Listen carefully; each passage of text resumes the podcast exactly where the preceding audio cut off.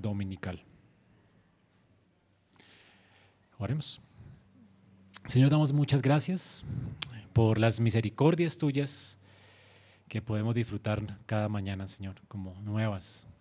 Y cuánto la necesitamos, somos realmente indignos de tus favores, de tu gracia. Pero aún así, Señor, nos levantamos cada día con la esperanza de recibir de ti, de tu mano misericordia. Y en esto nos alegramos en este día. Gracias por aceptarnos en Cristo, por recibirnos en tu casa, por llamarnos a reposar en ti, porque nos das esperanza cada día y porque podemos renovar esa esperanza al venir juntos a congregarnos delante de ti, Señor. Venimos también rogando tu misericordia hoy, rogando que nos limpies por medio de tu palabra, que permitas que nuestros corazones sean instruidos a través de ella.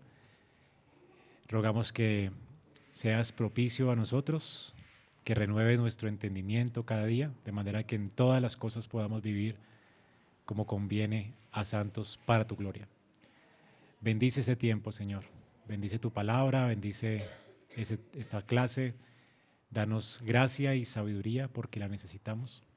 Y permite que por tu Espíritu podamos tener más luz, más claridad acerca de cómo agradarte y cómo vivir para ti en medio de estos tiempos. Te lo pedimos en Cristo Jesús. Amén. Muy buenos días a todos hermanos, que Dios les bendiga.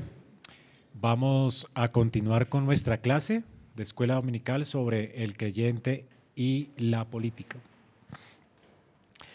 Recordemos que vimos hace 15 días el origen del Estado, eh, y vimos que el Estado obviamente tiene un origen orgánico, pero al mismo tiempo mecánico.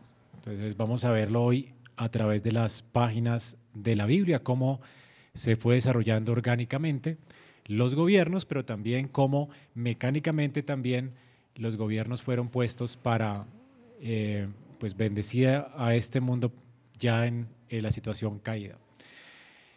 Eh, hace ocho días bueno, con los hermanos tuvimos una pequeña eh, plática sobre cómo la confesión de fe nuestra ve la política. Y vamos a ver entonces la Biblia y la política.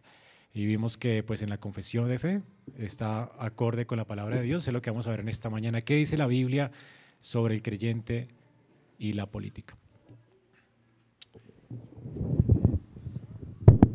¿Te recuerdan que vimos acerca de la relación de orgánica, cómo orgánicamente los hombres fueron obviamente diseñados a imagen de Dios y Dios en la Trinidad eh, ah, tiene cierta relación entre, hay cierta relación entre el Padre, el Hijo y el Espíritu Santo, cierta relación de autoridad, ¿verdad?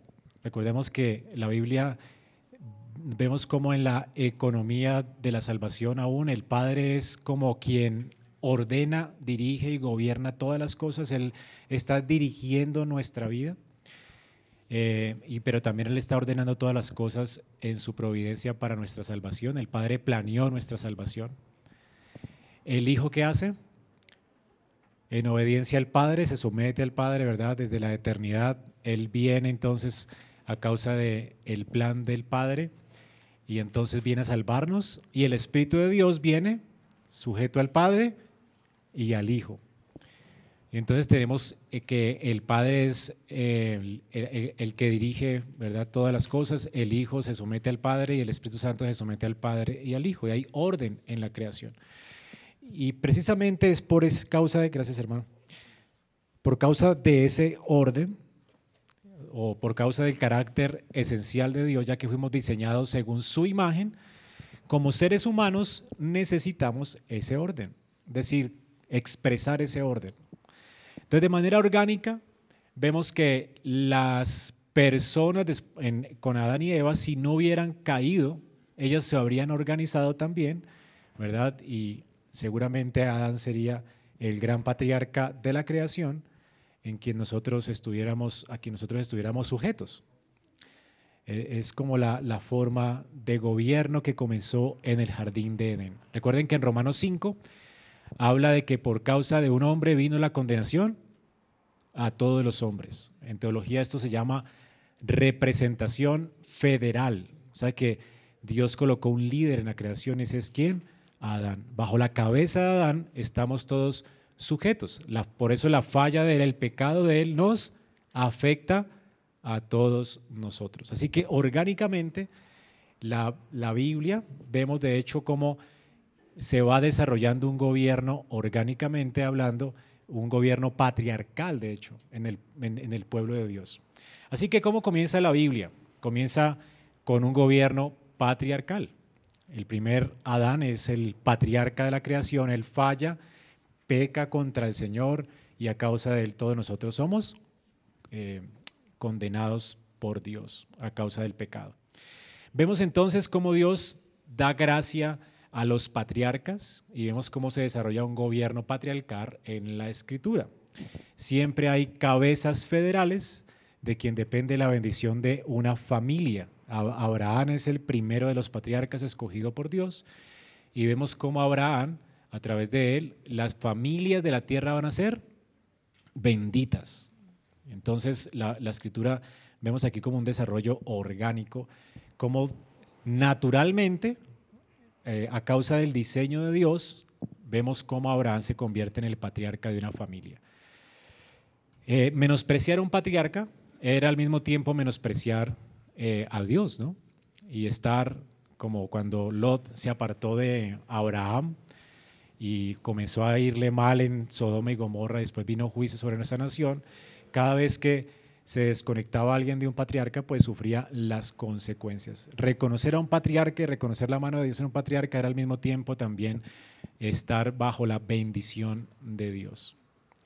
Entonces, las familias comenzaron a desarrollarse de esa forma, orgánicamente. Vemos los primeros patriarcas, ¿cuáles fueron?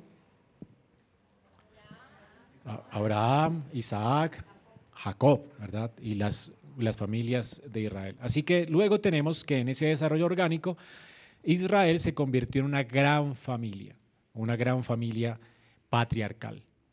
Cuando ellos llegaron a Egipto, ya se convirtieron en una gran nación. Y esta gran nación ahora necesitaba orden. Y recuerden que esa gran nación fue liberada de Egipto y llegó al Sinaí. Y es en el Sinaí donde inicia como Israel como nación, eh, inicia esta, eh, un gobierno ya no patriarcal, sino diferente. Ahora Dios es quien reina sobre su pueblo. Ya no lo hace a través de patriarcas, pero él reina y los dirige. Y dirige la nación a través de Moisés, ¿recuerdan? y luego Dios les da la ley. Y ahora vemos que en ese diseño orgánico se coloca algo. La, palabra de Dios dice que la ley fue dada a causa de qué? A causa de las transgresiones. Tenemos que orgánicamente Israel debía ser una gran familia, pero a causa del pecado, a causa de las transgresiones de Israel, la ley ahora es puesta, ¿verdad? La ley no anula, anula las promesas de Dios, como dice la palabra de Dios a través de Pablo, ¿verdad? Si no fue puesta a causa de las transgresiones.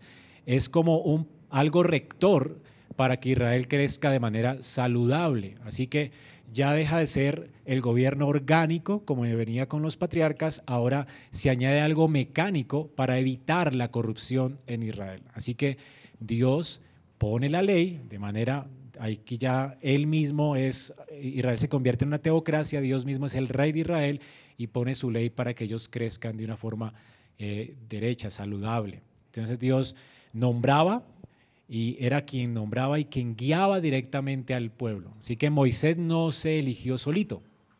¿okay? Dios fue quien llamó a Moisés. ¿Quería Moisés servir a Dios? Estaba muy dispuesto, ¿verdad? Él quería con todo su corazón servir a Jehová y de hecho la gente lo escogió a él, ¿verdad? No. ¿Qué hizo Dios? Lo llamó aunque él no quería, ¿cierto?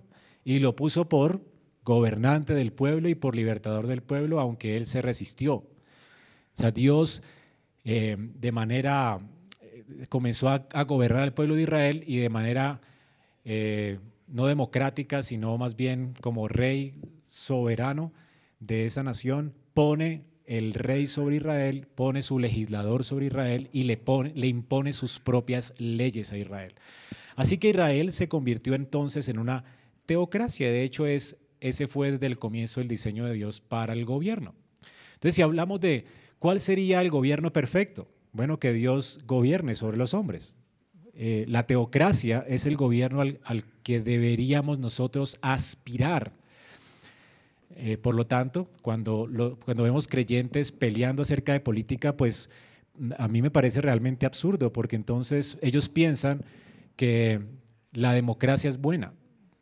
Y según la Biblia, hay el, el gobierno democrático es el mejor. No, es el teocrático. Es el, que, el gobierno que deberíamos aspirar. Es donde Dios es el que impone su ley, todos nosotros nos sujetamos a ese Dios que es superior a nosotros, Él es el que impone las reglas y todos nos debemos y nos sometemos a Él. Ese es el ideal de Dios, de hecho. Y es lo que esperamos, una teocracia, donde Dios, eh, ahora que se ha hecho hombre, gobierne sobre nuevos cielos y nueva tierra en un lugar donde mora la justicia. Así que si todos en la iglesia aspiramos a, la teocracia, entonces ¿para qué pelear acerca de qué tipo de gobierno es bueno si todos son malos? ¿Sí? Entonces democráticamente elegimos a alguien y ¿cómo vamos a elegir? Según los caprichos de cada individuo. Entonces si soy empresario, elijo al que más me favorezca. Si soy, no sé, homosexual, entonces elijo al que más me favorezca en mis libertades supuestamente, ¿verdad? Entonces cada uno elige según su conveniencia. Y así se ponen leyes en esta, en esta tierra, ¿verdad? Y todos realmente son eh, regímenes políticos que no son el ideal de Dios. ¿sí? La idea y es, es que sea Dios quien nos gobierne. Y así comenzó Dios a mostrarle a Israel realmente la necesidad que ellos tenían de que Dios les gobernara. Y mientras Dios les gobernó, ¿cómo le fue a Israel? ¿Les faltó algo? ¿Siguieron esclavos? ¿no? O sea, Dios les suplió todas las necesidades que tenían. ¿Hubo injusticia? Todo lo que Dios hizo, aún sus juicios siempre fueron justos, nunca hubo injusticia. Dios es el que perfectamente conoce los corazones, Él los legisló justamente, les proveyó en todas las cosas necesarias, fue un Dios lleno de misericordia y bondad. O sea, fue el gobierno más justo que pudimos ver en, toda la tierra, el gobierno de Dios sobre Israel. Así que es Dios quien pone sus líderes y, él, y él gobierna la nación de Israel. Luego entraron, entraron a la tierra prometida de Dios. Y allí en la tierra prometida de Dios, a través de jueces, está también gobernando y dirigiendo a esta nación. En Deuteronomio 17:14, Dios les muestra a ellos que eh, va a venir un rey. En Deuteronomio 17. Dice, cuando ellos entraron a la tierra que Jehová tu Dios te da, y tomes posesión de ella, y la habites y digas, pondré un rey sobre mí como todas las naciones que están a mis alrededores, ciertamente pondrán rey sobre ti, al que Jehová tu Dios escogiere de entre tus hermanos, pondrá rey sobre ti. No podrás poner sobre ti a hombre extranjero que no sea tu hermano. Y habla de cómo él no debe aumentar los caballos, ni hacer volver al pueblo a Egipto con el fin de aumentar los caballos, porque Jehová os ha dicho, no volváis nunca por este camino. Ese texto es importante porque todos los reyes de, Israel fallaron en, esta, en estas cosas. Recuerden que, de hecho, David eh, multiplicó sus caballos, eh, Salomón también, hicieron alianzas con naciones extranjeras, hicieron regresar al pueblo los ídolos y por eso Dios vino en juicio sobre Israel. Así que cada rey que Israel escogía, de hecho desde Saúl comenzaron a fallar. Y aunque Dios colocó a David, un hombre conforme a su corazón, también fracasó. Así que hay un ideal, Dios quiere realmente poner su rey sobre su pueblo, un rey conforme a su corazón, pero pues todos los reyes fracasaron. Y esto hacía que Israel entendiera la necesidad realmente de que Jehová reinara sobre ellos y aspiraban a un rey mayor. Eh, un rey santo, ¿verdad? Entonces, en el fondo, entonces, vemos que Deuteronomio vemos que Dios es quien decide a quién poner. Es Dios quien va a darles un rey, aunque ellos van a necesitarlo, van a entender que lo necesitan. O sea, ellos van a quererlo y Dios se los va a poner. Así que vemos aquí algo natural. Nosotros eh, fuimos diseñados por Dios y tenemos esa idea de orden, de que debe haber un jefe, ¿sí? Si no hay un jefe haciendo algo, las cosas se dejan de hacer. Siempre necesitamos ser dirigidos en todo, en una casa, en una nación, por causa del diseño de Dios. Orgánicamente es algo necesario el orden. Ahora dice que la gente lo va a necesitar, ellos van a pedirlo y Dios se los va a dar. Es la teocracia. Y así entonces eh, vienen los reyes de Israel. El primer rey, pues obviamente Dios les concede uno, pero ellos quieren uno como lo tienen las demás naciones. Si se acuerdan, en Primera de Samuel 8, Israel pide rey, pero no el rey que Dios quiere darles, sino un rey como lo tenían las demás naciones. Y Dios les advierte las consecuencias de pedir un rey con esas características. Y esto está en Primera de Samuel 8:5 y 7. 7, versículo también 18. Dice, y dijo Jehová a Samuel, oye la voz del pueblo en todo lo que te digan, porque no te han desechado a ti, sino que me han desechado a mí, para que no reine sobre ellos. Al aspirar a un rey, no al reinado de Jehová sobre ellos o, a la teocracia, o, o al aspirar a que Dios colocara su rey sobre ellos, ellos lo deseaban, era algo natural, pero el problema de ellos es que cómo querían el rey. Ellos querían un modelo económico, imitar el modelo económico de tal nación. Querían imitar el modelo político de tal nación. Entonces, no querían una teocracia. Y ese es el corazón nuestro, ¿verdad? Pensamos, no, allá funcionó tal modelo económico y funcionó tal modelo político. Nosotros queremos uno así. Queremos ser socialistas, demócratas, lo que sea.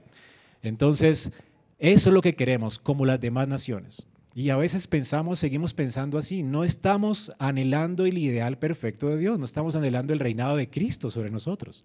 Entonces el punto es que eh, Israel quiere esto y Dios dice, está bien, démoselo.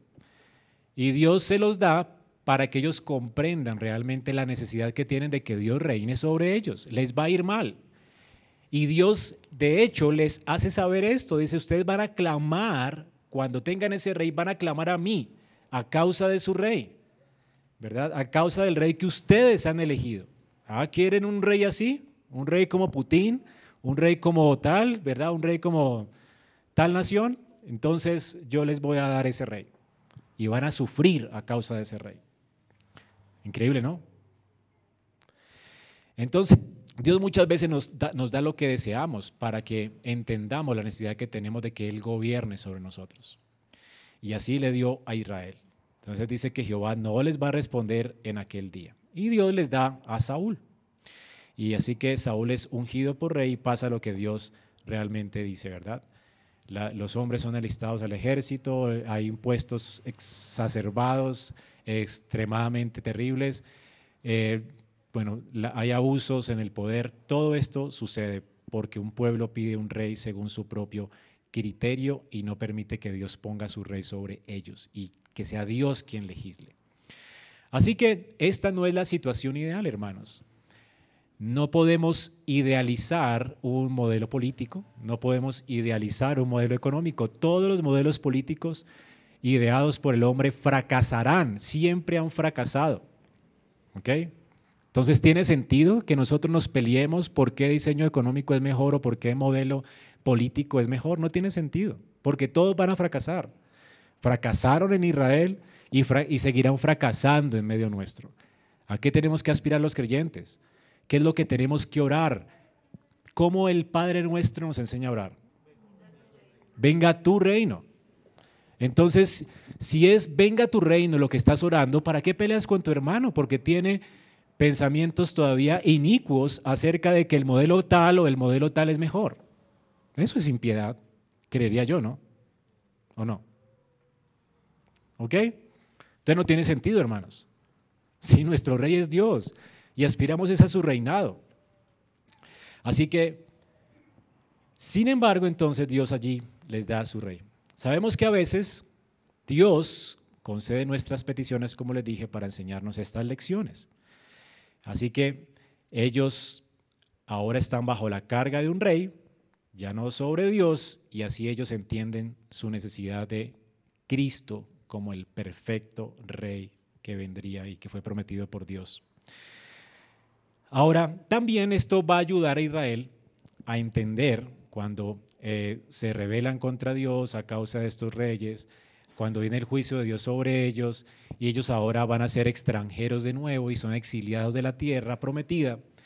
Eh, a través de estas monarquías Dios los va a tratar para que ellos deseen realmente el reinado de Jehová sobre ellos. Y, de hecho Israel fue preparado para Cristo, para vivir en medio de los pueblos como estamos viviendo hoy, sobre gobiernos impíos, injustos, y esperar realmente el reinado de Cristo. Israel está siendo preparado como iglesia para esto, ¿verdad? Ahora, vemos ahora en Hechos 1.6, hasta el tiempo de Cristo, todos los judíos estuvieron siempre, después de que fueron exiliados, ya ellos nunca tuvieron más un rey. Tuvieron un gobernador de la familia de David, pero no tuvieron más un rey. Ahora estuvieron bajo gobiernos extranjeros. En el tiempo de Cristo, bajo el gobierno de quién estaba? Del César, ¿ok? Del César romano. Entonces vemos aquí que este César, ¿verdad? Ni siquiera Jesús condenó al César, ni llamó a la iglesia a rebelarse contra él, sino a pagar los impuestos, a someterse a él, mientras aspiraban qué reino? Que César siguiera en el poder. ¿Cuáles eran las profecías de Daniel? ¿De qué habla Daniel en sus profecías? De que todos los reinos de la tierra serán qué? Destruidos. Mientras eso sucede, ¿qué tenemos que hacer? Someternos a ellos. ¿Sí? Así que Jesús nunca condena el gobierno del César porque ya está condenado. Todos esos gobiernos van a desaparecer, Dios los va a juzgar.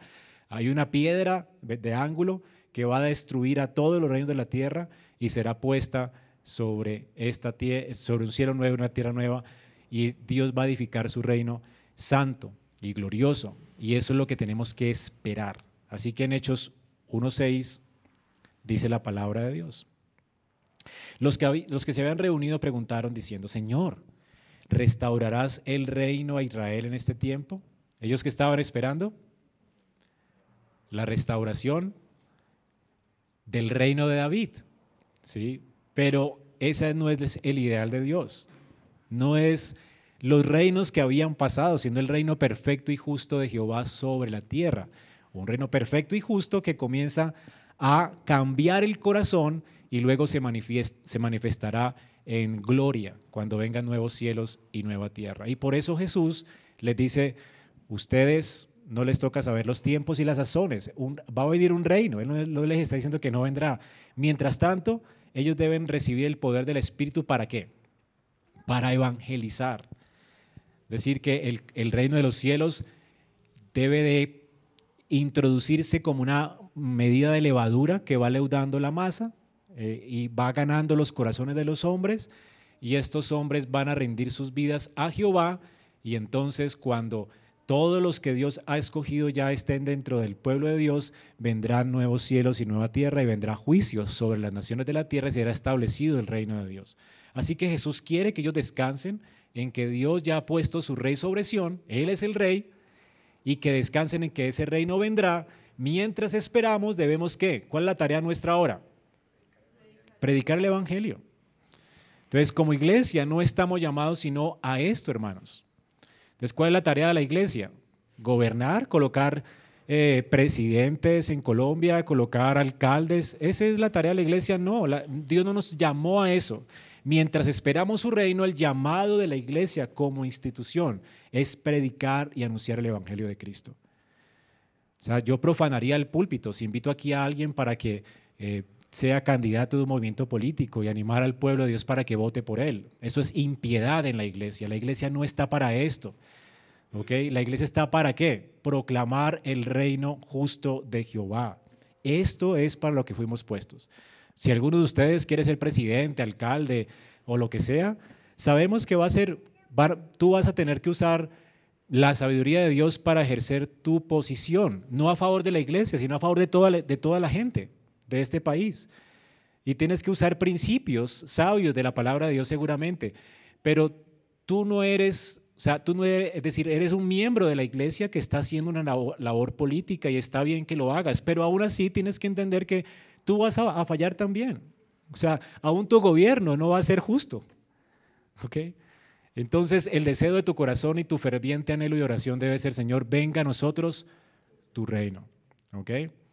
Y entonces, Posiblemente tus buenas ideas políticas sean también malas ideas y en la gracia común Dios le dé a un impío también mejores ideas que las tuyas y tengas que someterte a un consejo de personas para crear juntos políticas de gobierno que por lo menos estén, eh, tengan algo de sabiduría, aprendiendo de la historia, usando ciertas, eh, ciertas cosas que Dios nos ha dado para, para su gloria. Pero Dios en su providencia está actuando y aún actúa en medio de los impíos para preservar eh, las, naciones de la tierra hasta que su reino venga.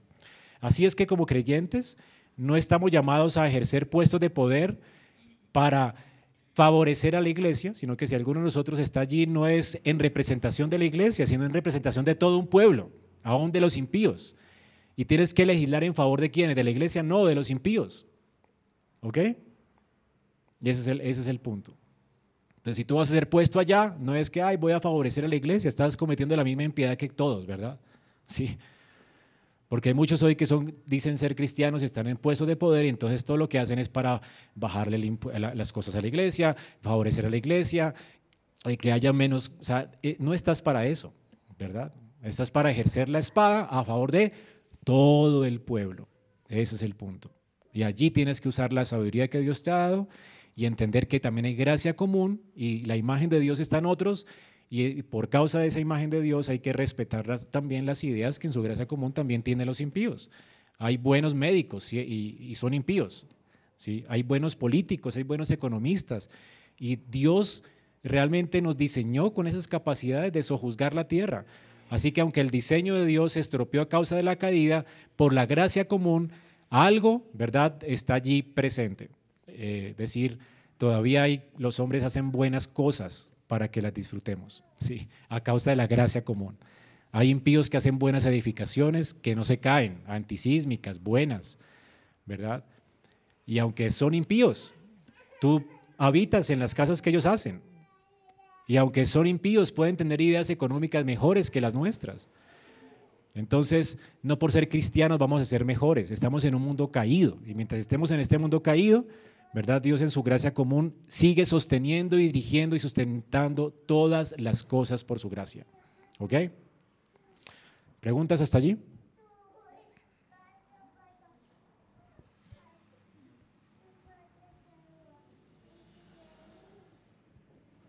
Bueno, entonces, ¿qué nos enseña la Biblia acerca del Estado hasta aquí?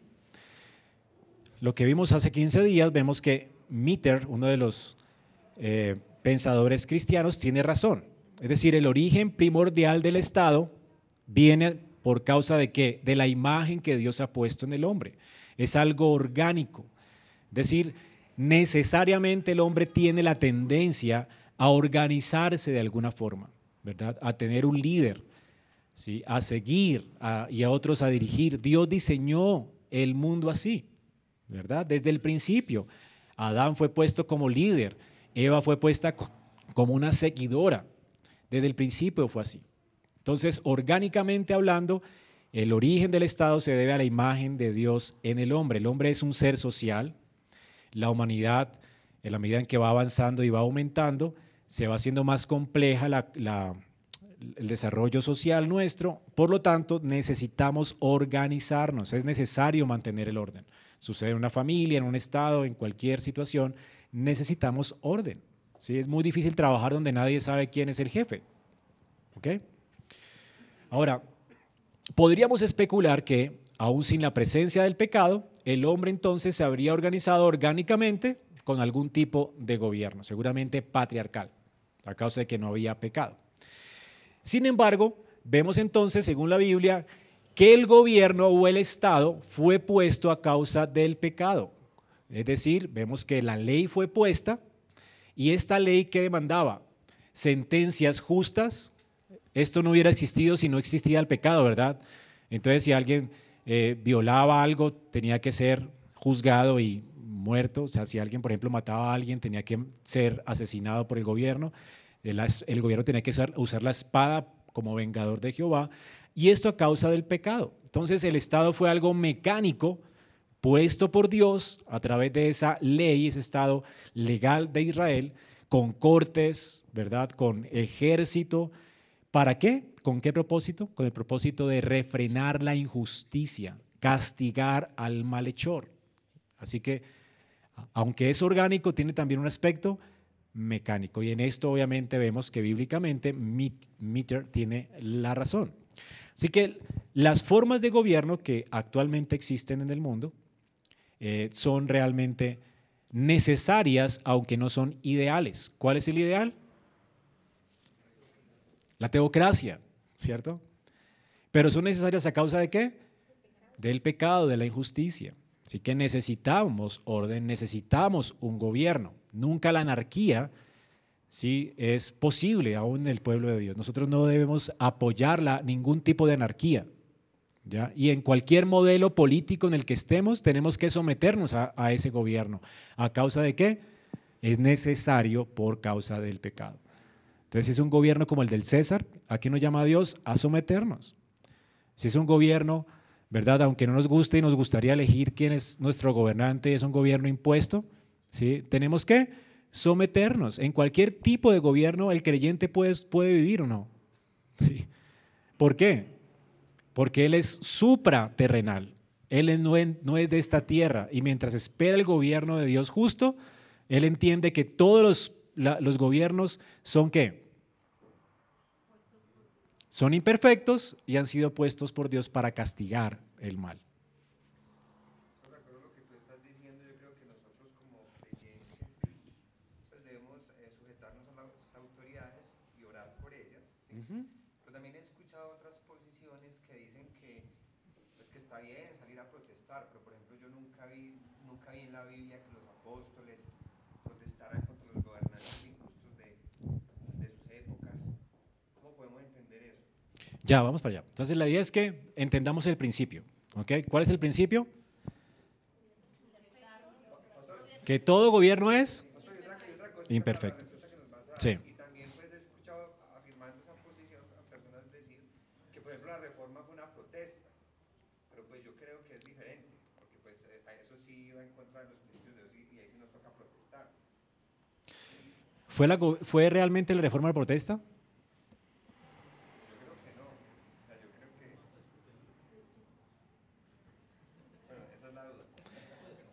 Es decir, Lutero armó un movimiento protestante. ¿Quería él eso?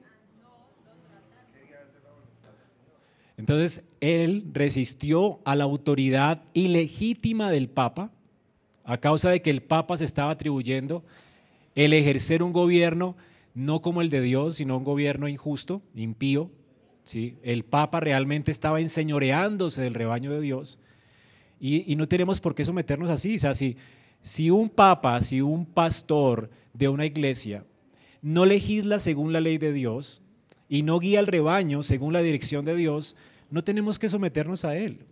Entonces, si él nos dice algo, podemos decirle, no, eso no es una protesta, es elegir antes a Dios que a los hombres. Aún así, yo me someto. Entonces, estoy bajo el gobierno de un pastor, por ejemplo, impío, ¿verdad? Como el Papa. ¿Qué hizo Lutero? Papa, tu gobierno es ilegítimo a causa de que la palabra de Dios dice esto, esto y esto. Así que no me voy a someter a esas reglas. Sin embargo, amo a la iglesia, ¿sí? Y por cuanto amo a la iglesia, quiero que, voy a orar para que la iglesia se reforme, vuelva a la, Biblia. ¿Y qué hicieron con Lutero? Lo expulsaron, él no protestó, lo expulsaron, ¿sí? Allí los protestantes fueron los católicos romanos que protestaron contra el gobierno de Dios y echaron y expulsaron a Lutero de allí. Es diferente cuando el nosotros declaramos a favor, por ejemplo, de la vida y públicamente nos manifestamos, declaramos acerca de que eh, Dios defiende la vida. ¿Verdad? Nuestros hermanos en República Dominicana, toda la iglesia salió por una ley que se iba a imponer, ¿verdad?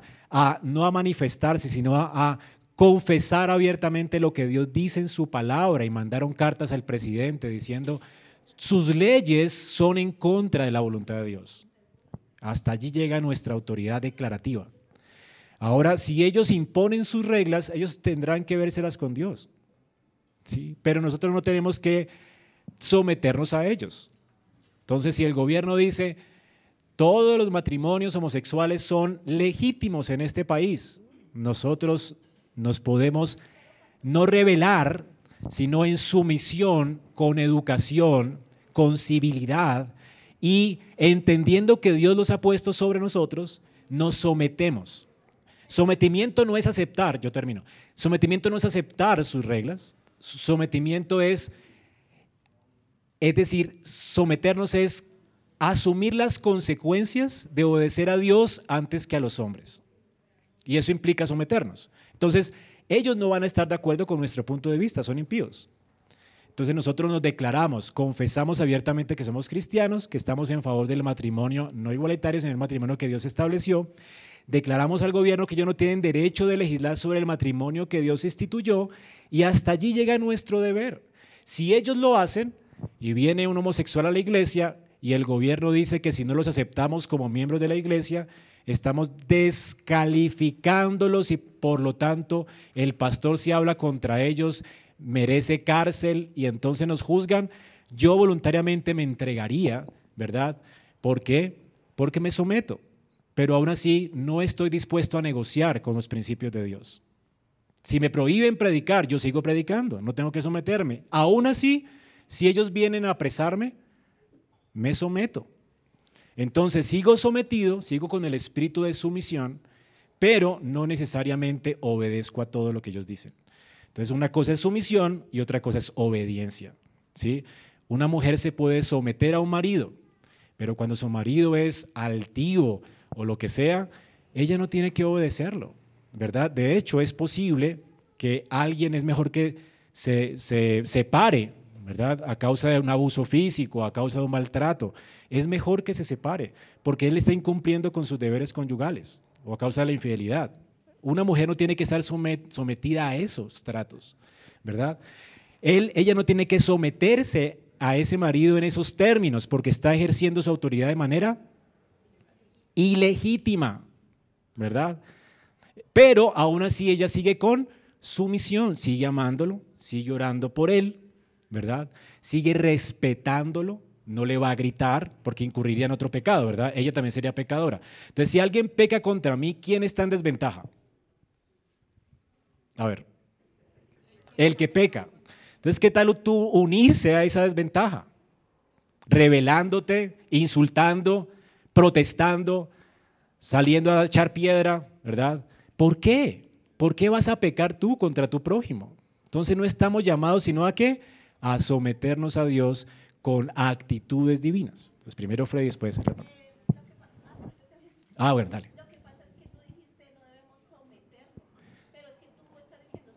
Obedecer, obedecer. No debemos obedecer. Ok. No, huyó. No, si podemos huir está bien. Así nos, pero si nos coge nos sometemos. Como hacía Pablo cada vez que iba a un lugar, cada vez que iba a un lugar, él no preguntaba por qué hotel era el mejor hotel, sino preguntaba, ¿y cómo son las cárceles acá, no? Hermano.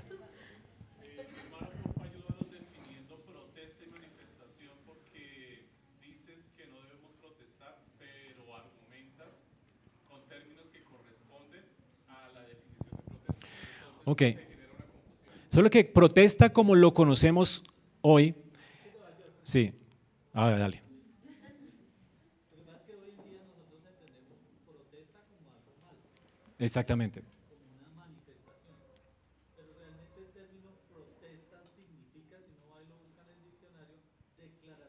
propósito. Exactamente. Entonces, claro, si tú entiendes protesta como una manifestación y como ir a tirar piedra, pues eso está mal. Claro, grave. Pero yo sí puedo protestar, que eso es lo que hizo Lutero. Lutero cogió 95 tesis, las pegó allá en la iglesia, declaró el propósito de lo que... Ajá.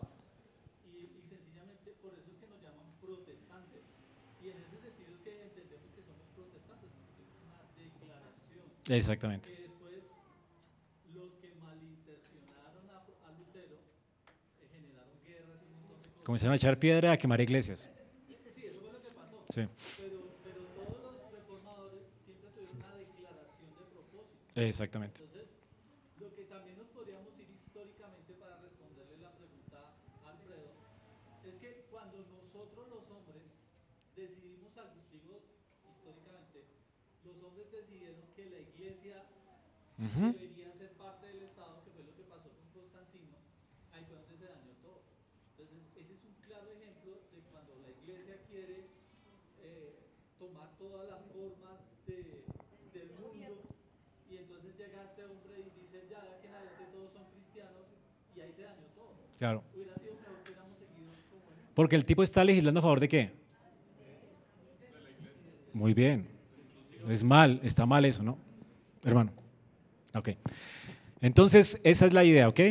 Muy bien, gracias, hermanos. Entonces, la forma ideal de gobierno, ¿existe en este mundo? ¿Cuál es la forma ideal de gobierno? Muy bien, ese es el principio. Entonces, ¿qué tenemos que esperar como cristianos? ¿Por qué tenemos que orar? Venga tu reino. Es absurdo, hermanos, que hayan partidos políticos en la iglesia, ¿verdad? Aquí no debería existir eso. Por eso, por ese pensamiento, ese deseo que tenían los creyentes, pudo vivir un guerrillero junto con alguien que estaba a favor de Roma, un celote, ¿se acuerdan?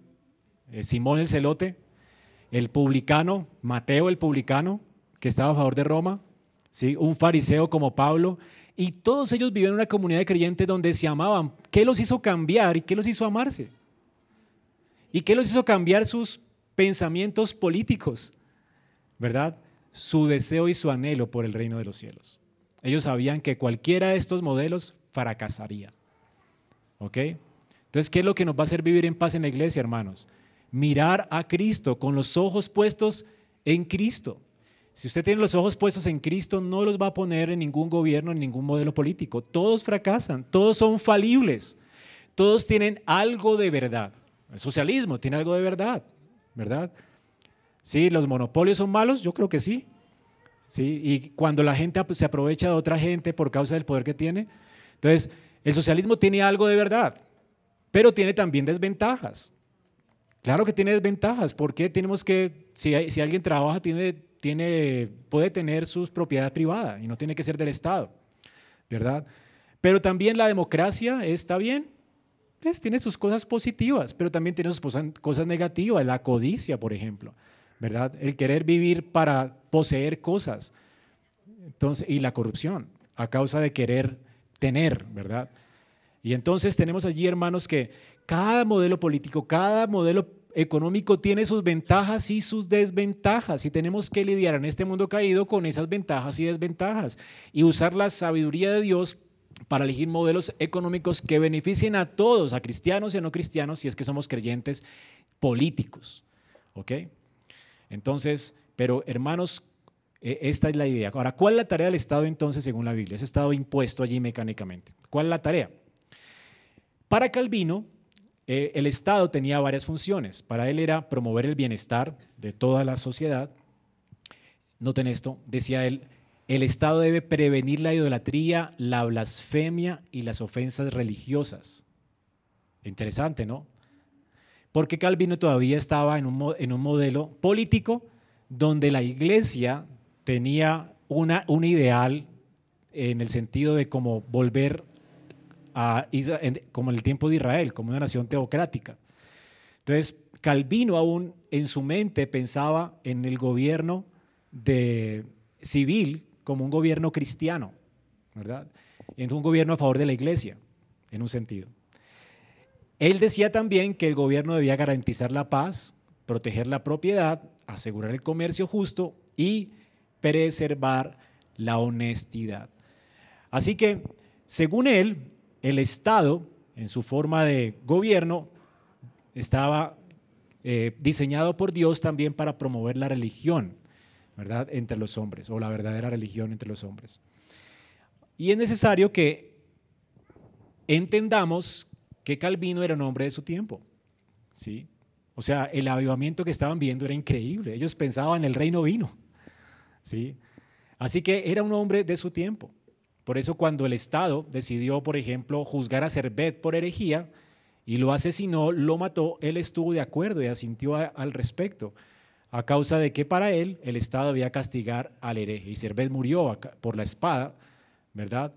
Y realmente esto es terrible, porque no, no es el diseño de Dios en esta creación caída todavía.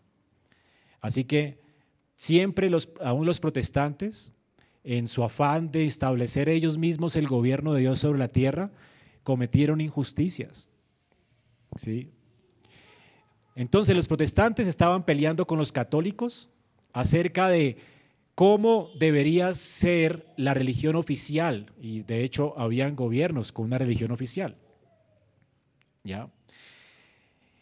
Abraham Kuyper después opinó que el deber principal del Estado era promover la justicia primero y en segundo lugar cuidar de la gente. La, espada para él, según Romanos 3, incluye hacer justicia, castigar al criminal, hacer la guerra, defender el país y mantener el orden público resistiendo a los rebeldes. Ese es el deber del Estado para Kuiper. Noten que, qué le restó él.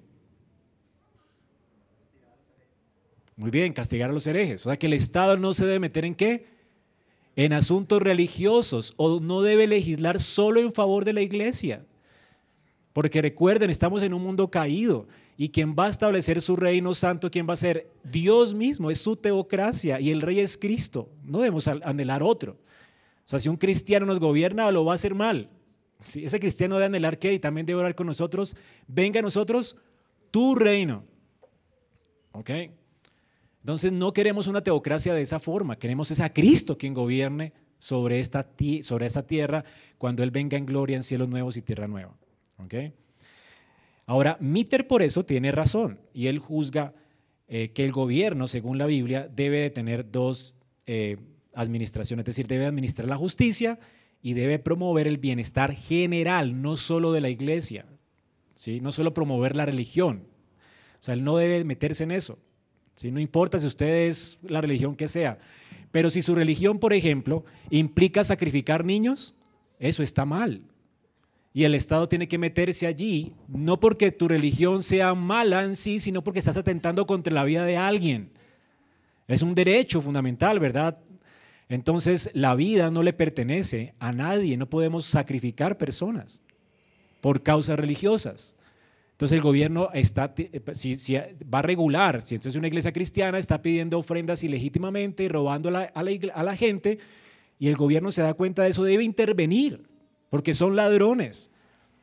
Entonces, si todos los pastores llegan en Mercedes, en BMW, en limosinas y con guardaespaldas, y toda la iglesia viene de Soacha para darle su ofrenda al pastor, el gobierno tiene que darse cuenta, ¿verdad? Que ahí está pasando algo raro. Hay un hombre manipulando las masas y tiene que acabar con eso. Y está bien que lo haga, ¿ok? ¿Eh, ¿Comprenden eso, hermanos? Está bien que nosotros todos prosperemos y verdad en la iglesia, según la bendición que Dios da, pues el, pastor se ha sostenido, el local se ha sostenido, pero cuando, el, cuando hay alguien enriqueciéndose a costillas de la iglesia, algo está pasando mal allí. Hay una manipulación, ¿verdad? Entonces, el gobierno tiene que intervenir por el orden social. Eso no conviene a la sociedad, porque la gente cada vez va a ser más pobre a causa de que está siguiendo a un hombre que está manipulándolos y está realmente haciendo estas cosas impías. Entonces, ellos tienen que hacer justicia, no tienen que meterse con religión. Hay un vivo, ¿verdad? Viviendo del bobo, entonces tienen que intervenir. Ese es el punto, ¿verdad? Pero eso no es asunto religioso, es asunto de orden social, hay algo mal allí. Entonces tienen que defender, por eso, a las personas según la ley de Dios. ¿Y qué tipo de ley? No la ley civil del Antiguo Testamento, sino según la ley moral del Antiguo Testamento. ¿Sí? Y eso implica aún hasta el día de reposo. El gobierno tiene que garantizar que la gente descanse. ¿Sí? O sea, que si alguien está abusando de usted y lo pone a trabajar siete días a la semana, hermano, eso está mal, ¿verdad? Es un jefe perverso, de hecho, ¿verdad? Porque usted necesita descanso. ¿Y su familia cómo la va a ver? Seis días trabajarás y el séptimo día es reposo para Jehová tu Dios. La nación tiene que garantizar, el gobierno tiene que garantizar que la gente repose, no importa si es religiosa, no importa si se da a la iglesia, a la ciclovía, no importa. Tiene que garantizar el, descanso porque es algo moral. ¿Ok? Aún el día de reposo. Entonces tú no puedes tener a tus empleados trabajando. Si tienes un negocio los siete días de la semana, no tienes que abrir un negocio los siete días de la semana. Todo por la codicia. ¿Verdad? Dios declaró que seis días trabajarás y el séptimo día es para qué? Descansar. Tú lo necesitas y tus empleados lo necesitan. Así que es impío abrir un domingo un negocio, siendo cristiano es peor todavía. ¿Ok? Entonces un gobierno tiene que garantizar el, descanso. Y por eso los gobiernos acá, por ejemplo, fijan, fijan eh, ¿cómo se llama eso? Pues para, porque hay mucha gente que quiere libremente trabajar el domingo, porque es codiciosa también, ¿verdad? Y quiere más plata. Entonces el gobierno le dice a los empleadores, pues si usted quiere eh, colocarlo a trabajar y él también quiere, pues horas extras, ¿sí? Así el jefe lo va a pensar antes si lo va a poder a trabajar ese día. ¿sí? Y se va a dar, sí, exactamente. Entonces es una forma sabia de manejar esa situación cuando la gente es no quiere descansar, y ahí está abocada a la codicia. Entonces, para refrenar eh, eh, la, situación de salud pública, el gobierno puede crear esas leyes de trabajar por horas solamente y crear más y más eh, cargas laborales para poder frenar esa maldad del corazón humano, propio del corazón humano. Entonces ven cómo las políticas se pueden hacer para el beneficio común en pro del orden moral establecido por Dios. Entonces, si un hombre, según su religión, quiere tener siete mujeres, esto está mal, ¿verdad? Y entonces es irresponsable con las siete. Si las quiere tener y las demás están de acuerdo con eso, el gobierno va a entrar a legislar. No le va a prohibir porque las demás quieren y todas están contentas con el mismo marido. El gobierno entra a legislar como eh, eh, con la sabiduría de Dios también y entonces tiene que decretar que ese hombre tiene que velar con todos los derechos que eso representa por esas personas, por esa persona, ¿verdad? Económicamente, sexualmente, etc. O sea, tiene que velar por esas personas. Entonces, esa ley del Estado tiene que legislar sobre eso. Y Romanos 13, del 3 al 6, realmente es el texto más eh, claro acerca de este tema, para terminar. Porque los magistrados no están para infundir temor temor al que hace el bien, sino a quienes, al malo. ¿Quieres pues no temer la autoridad? Haz lo bueno y tendrás alabanza de ella, porque es servidor de Dios para tu bien. Pero si haces lo malo, teme, porque no en vano lleva la espada, pues es servidor de Dios, vengador para castigar al que hace lo malo. Por lo cual es necesario estarle sujetos, no solamente por razón del castigo, sino también por causa de la conciencia. Pues por eso pagáis también los tributos, porque son servidores de Dios que atienden continuamente a esto mismo. Hay, creyentes que creen que el gobierno eh, necesita ser como el gobierno teocrático de Israel y se equivocan con esto. Si, si fuéramos gobiernos teocráticos, no podríamos evangelizar a nadie, tendríamos que matar a todo el mundo. Porque según la teocracia de Dios, cuando estaba el pueblo de Israel en la tierra de Canaán, ¿qué tenían que hacer en la tierra de Canaán? Matarlos a todos. Y si dejaban a alguien vivo, ¿qué iba, qué a suceder con ellos? Los iba a contaminar. ¿Qué Dios estaba enseñándoles? ¿Aspirar a qué? ¿Pudieron ellos evitar la corrupción? No. hicieron alianzas con naciones extranjeras, desobedecieron a Dios. No fue posible porque aún la corrupción estaba en sus propios corazones.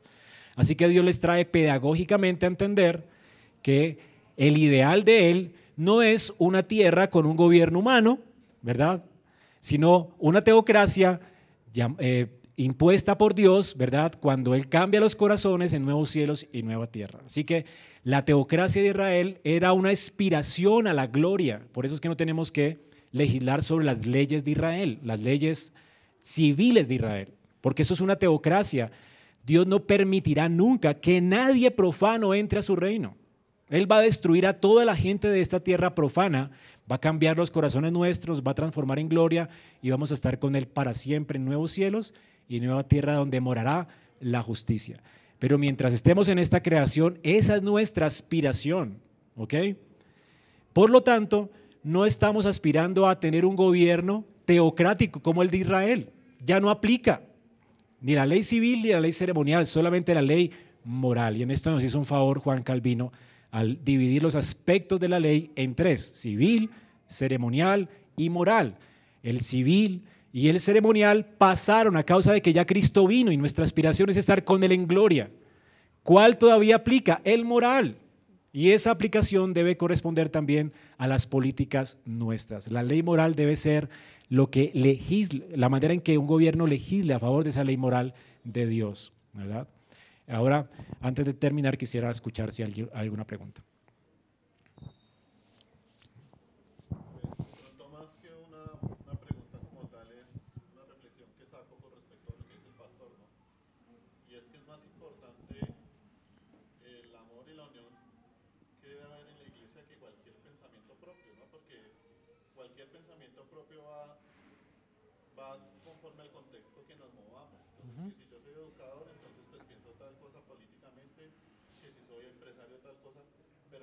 a la final es algo que no tiene importancia, ¿sí? Sí tiene importancia por los deseos. ¿Qué es lo que se descubre cuando eso genera problemas en la iglesia? los deseos y las motivaciones del corazón. Debe estar, eh, el amor de, de, la iglesia sí. y los hermanos por encima de cualquier otra cosa, ¿sí? Aún incluso por encima de, entre comillas, mis derechos civiles o mis derechos como profesional. Eso está bien, pero el amor, ¿qué nos debe llevar a hacer? a exhortar al hermano. ¿Verdad? Porque cuando en medio de una situación política como la que vimos el año pasado, ¿verdad? Alguien se emociona con un, partido político, ¿verdad? E insulta a tal persona o insulta a tal gobierno, ¿verdad? Esto es una forma de que de impiedad, lo que está manifestando esa persona es un deseo negativo. No es una aspiración al reino de Dios, primero, porque si aspirara a eso no estaría peleando por eso, ¿verdad? estaría hablando civilizadamente y con amor acerca de esos temas. Entonces, ¿qué es lo que manifiesta la idolatría del corazón? ¿Cómo actuamos en amor? No tolerando a esa persona en la iglesia, sino hablando con esa persona, hermano, venga para acá. Mira las cosas que publicaste, mira las cosas que estás diciendo, lo que está manifestando. No, vamos a hablar contra sus ideas, queremos es tocar su corazón, ¿verdad? Es decir, el corazón es lo que está mal. Hermano, ¿qué es lo que estás deseando? ¿Verdad tú piensas que este hombre va a cambiar la nación? ¿Verdad crees que ese pensamiento político es la solución y la respuesta al problema nuestro? Hermano, ¿cómo estás orando? ¿Acaso no estás orando, venga tu reino? ¿Verdad? No estás viviendo como un hijo de Dios. Así que te exhorto a arrepentirte, a poner tus ojos en Cristo y a aspirar a lo que Cristo ha prometido, a su gobierno. ¿Ok? Es cambiar el chip del corazón del hermano. ¿Me hago entender? No discutir con él de política porque, porque entonces yo estaría revelando que también. Propósitos malignos. Es decir, estaría revelando deseos malignos. ¿Verdad? Entonces, por eso, como hermanos, debemos tener siempre el mismo propósito y deseo. ¿Cuál es el deseo del corazón de un creyente? Venga tu reino. Entonces, ¿para qué peleo, hermanos? ¿Me hago entender? Camilo y después hermano.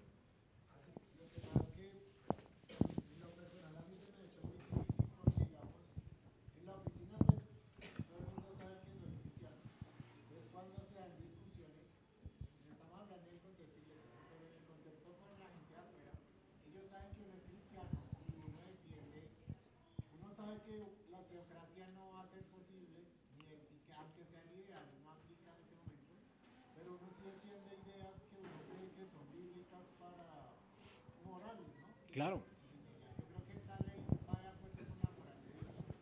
Entonces es muy difícil separar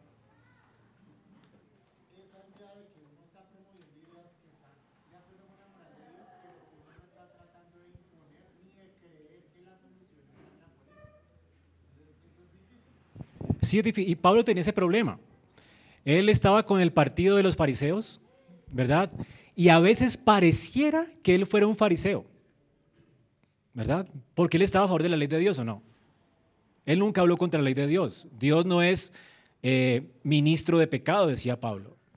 Entonces, cuando él decía Dios no es ministro de pecado, él estaba a favor de la ley de Dios, de cumplir la ley, de vivir para Dios, de vivir agradando a Dios. Entonces, los fariseos decían, ah, y está de nuestro lado, ¿verdad? Cuando estaba con los gentiles, ¿verdad? Y los gentiles querían volver a la ley ceremonial de Israel, decía, no, Cuidado con poner sus ojos y su desconfianza en la ley. La ley no salva, la ley te mata. Entonces los fariseos decían, está contra nosotros, está en contra de la ley. No, ¿verdad? Entonces no nos tiene que importar como cristianos si hablamos a favor de Dios, si nos asocian con un partido político. Lo que sí nos tiene que importar es la forma en que decimos las cosas. Pablo nunca insultó a nadie, Pablo nunca atentó contra el carácter de alguien, nunca llamó a alguien de una manera eh, peyorativa, en un sentido. Él respetó a las personas porque eran creadas a imagen de Dios. Y cuando dijo las cosas, la dijo en un espíritu de sumisión a Dios, porque él estaba primeramente sujeto a Dios. Entonces yo hablo es como un emisario de Dios, no mis propias ideas. ¿Ok? Y si hablando como un emisario de Dios, según la ley de Dios, me confunden con alguien que está a favor de tal gobierno o a favor de tal gobierno, pues eso no te tiene que importar. ¿Sí? ¿Me hago entender? Muy bien. Ah, perdón, Marcela. Pastor, es que yo creo que cabe aclarar que deberíamos de dejar el chisme ¿sí? y de pronto la murmuración, porque muchas veces entre sí hablamos, no estoy de acuerdo con tal hermano o tal cosa, sino más bien ir y buscar personalmente, porque a veces lo cogen a uno como las pre... a la- De eso hablamos dentro de ocho días, pero la idea es cómo, cómo manejar las redes sociales y las relaciones entre nosotros. Dale.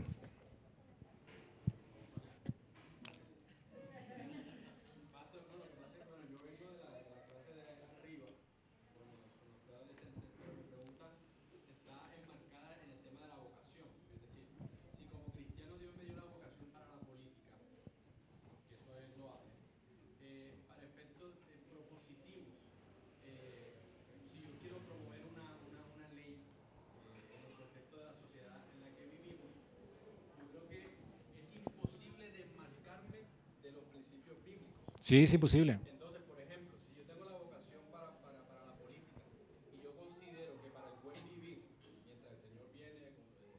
Sí. cosas se cumplen, yo digo, yo creo que en Colombia es necesario eh, aplicar la pena capital, pero mi fundamento es la escritura. ¿sí? Pero en tu consejo de Estado tú no puedes gobernar solo y vas a tener un consejo de hombres. En esos consejos de, en ese consejo de hombres, tú como político tienes que escucharlos porque hay gracia común. Y posiblemente en la gracia común que Dios le ha dado a esas personas puedan hacerte ver, aunque no sean cristianos, que tu posición puede ser peor. Porque eso ha dado, por ejemplo, en Estados Unidos hay gente que, está, que, está- que ha entendido que realmente cuando ejercemos la pena capital se pueden hacer malas, eh, malos juicios a causa del pecado nuestro y podemos matar a gente que era inocente. ¿sí? Entonces, fíjate que eso, por ejemplo, todo eso es, tú como cristiano puedes dar tu opinión como cristiano, pero tienes que entender que estás viviendo bajo un gobierno plural y tú también eres pecador. Entonces tienes que escuchar a los demás, tienes que aprender de la historia, tienes que echar mano de, las, de, la, de la prudencia y de las cosas comunes en la sociedad y tienes que legislar no a favor de la iglesia, no a favor de un partido, sino a favor de todo el bien común. Entonces, tienes que te- entender los principios que Dios te ha dado, tienes que dar tu punto de vista a favor de esos principios que Dios te ha dado, pero entender que Dios en su providencia también te ha puesto entre otros hombres, que algunos son impíos, otros son, eh, pero son creados a imagen de Dios y tienen que llegar a un acuerdo, a un consenso para legislar de manera que toda la sociedad se vea beneficiada. ¿ok? Pastor, es que tú estabas diciendo que Pablo nunca ofendió a nadie, pero es que hay una parte donde Pablo le dice a Pedro hipócrita. Pero eso no es una ofensa, hermana. Una cosa es que yo te diga a ti, mira, una cosa es que yo te diga, mira, tú eres una hipócrita, hermana, una hipócrita, eso es un insulto, ¿sí? Pero si llego aquí adelante, hermanos, yo te amo eh, profundamente, hermana, pero realmente la actitud que estás teniendo con la iglesia, eso es hipocresía. ¿Cuál es la diferencia? No te estoy insultando, No te estoy agrediendo, te estoy queriendo ganar, quiero ganar tu corazón. O sea, Pedro, ¿cómo es posible que te sientes con ellos cuando tú conoces la verdad? Pedro seguramente lo hizo con lágrimas y lo hizo de frente, lo hizo de frente. No se puso a publicar en su muro de Facebook que Pedro era un hipócrita, ¿ok? Sí, bueno, pero entre ocho días veremos cómo usar el muro de Facebook. Vamos a orar, hermanos. Señor, damos muchas gracias por la sabiduría que nos das en tu palabra. Ayúdanos a vivir como conviene a santos, pero sobre todo ayúdanos a aspirar a tu reino santo. Y oramos como nos mandaste a orar, Señor, venga tu reino. Ayúdanos a aspirar y también a prepararnos para Él y a proclamarlo en medio de los pueblos.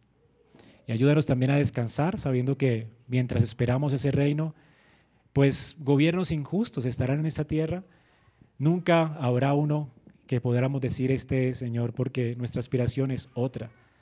Estamos aquí como peregrinos y extranjeros. Ayúdanos, como le demandaste a Israel, a someternos a los gobiernos mientras esperamos tu venida. Te lo pedimos en Cristo Jesús. Amén.